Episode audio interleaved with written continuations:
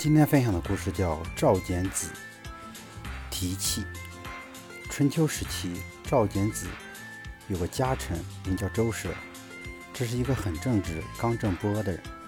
有一次，他有事找赵简子，可赵简子嫌他卑微，不肯接见他。于是，他就在赵简子的门前站了三天三夜，不肯离去。赵简子派人问他：“你有什么事情要见我？”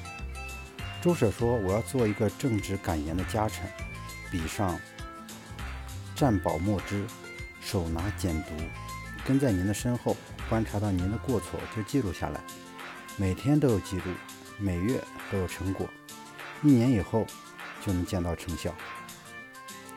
在我国古代，历朝历代都设置史官的制度，帝王的一言一行，史官都随时记录，然后作为秘密档案封存起来。”作为后世修史的资料，帝王在世时无权阅读。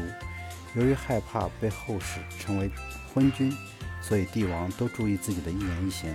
赵简子知道周舍要效要效法要效法古代史官，记录自己的言行，觉得能促使自己成为明君英主，也没有什么不好，于是便同意了周舍的请求。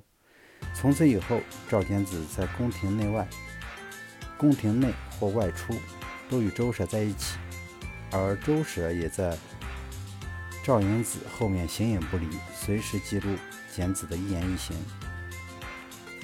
但是没过多久，周舍就死了，赵简子难过的就像死了儿子一样伤心。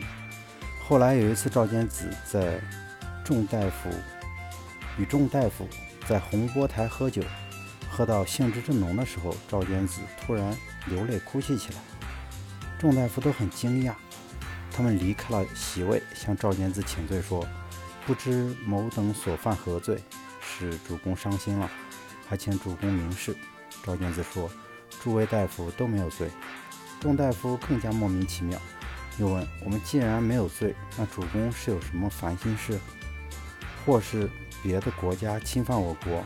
可是不对呀。”并没有任何国家侵犯我国呀，究竟是谁得罪了主主君呢？不妨说说，我们也好为您分忧。赵简子说：“我想起我朋友周舍说过的话，不由得暗自悲伤起来。”钟大夫问：“周舍说了什么？”赵简子便把周舍的话重复了一遍：“千张羊皮不如一只狐狸腋下的毛皮值钱，众人随声附和不如一个正直之士。”刚直不阿有益。从前商纣王由于大臣沉默不语，而使商朝灭亡；周武王由于有刚正不阿的大臣，而使周朝兴盛。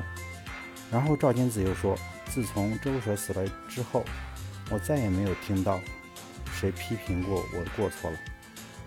我大概离灭亡不远了，因此我就流泪哭泣起来。”众大夫都感到很惭愧。有远见的政治家应该学会听到不同的意见，接受对自己的批评，不能被随声附和的人所包围。